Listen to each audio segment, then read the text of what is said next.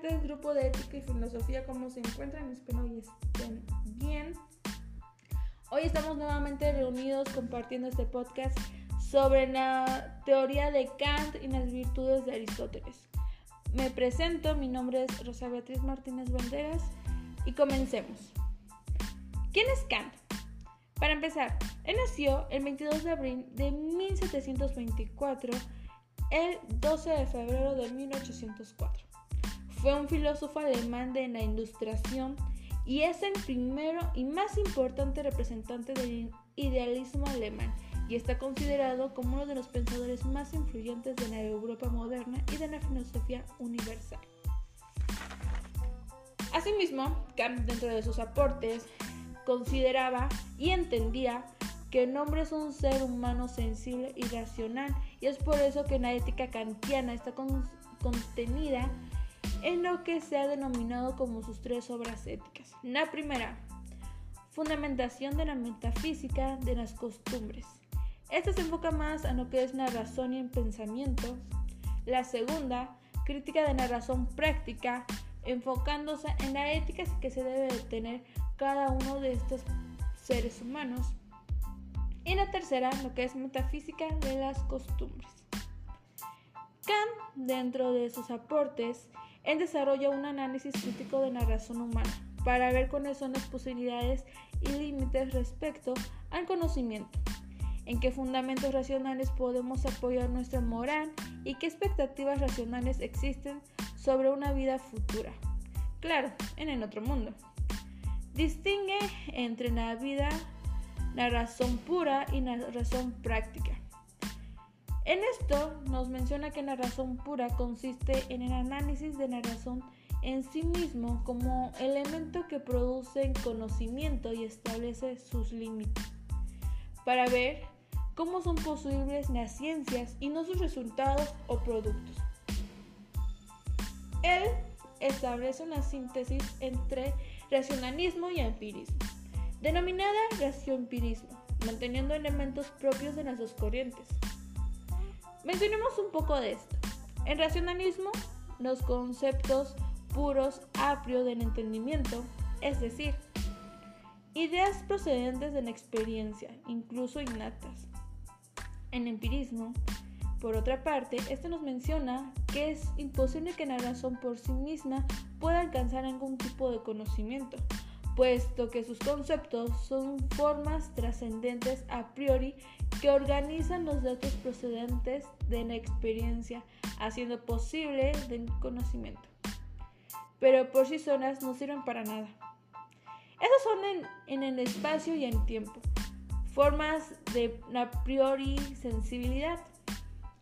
Y de esta forma se crean los conceptos, que a su vez forman parte de los juicios o enunciados que se producen en el entendimiento.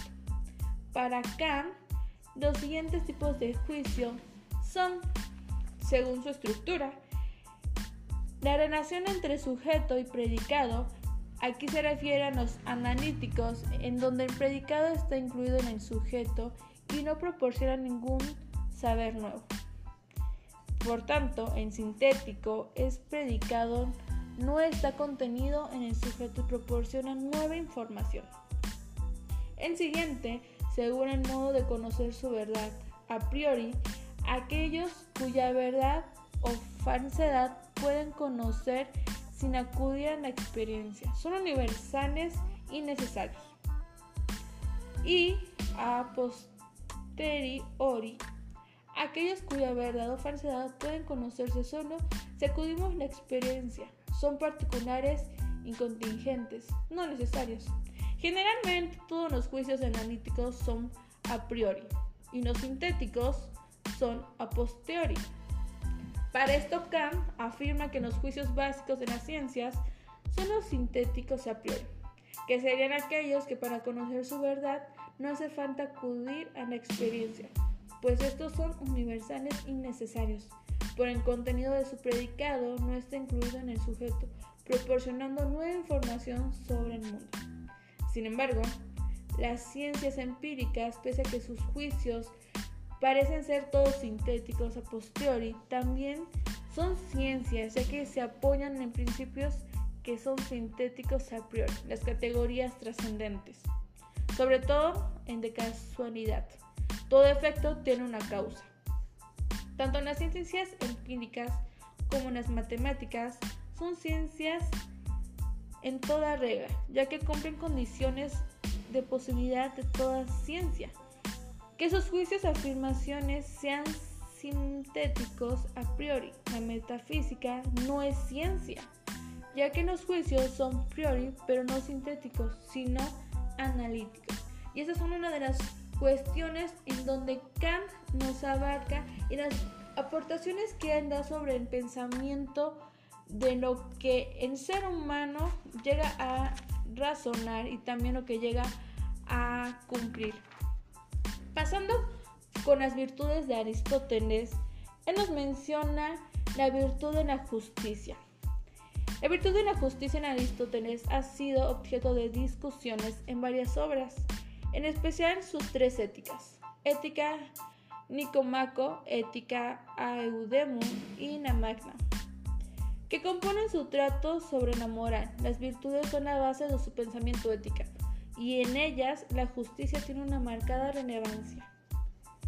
En la retórica se describen las diferentes especies de oratoria y se hace una descripción sobre la justicia y el papel de los jueces y en la política.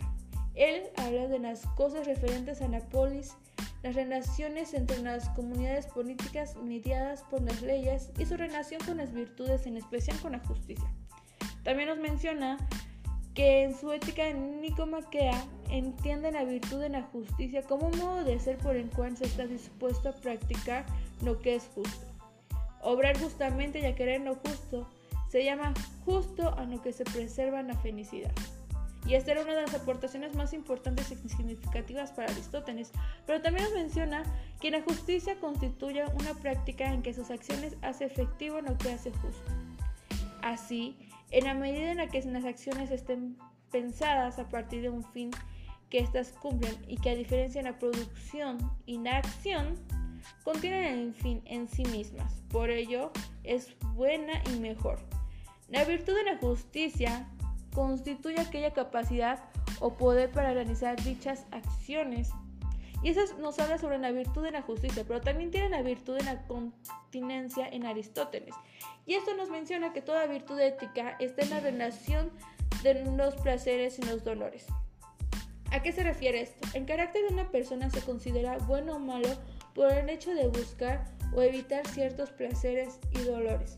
Por tanto, decimos que los hombres son malos por buscar los placeres y los honores.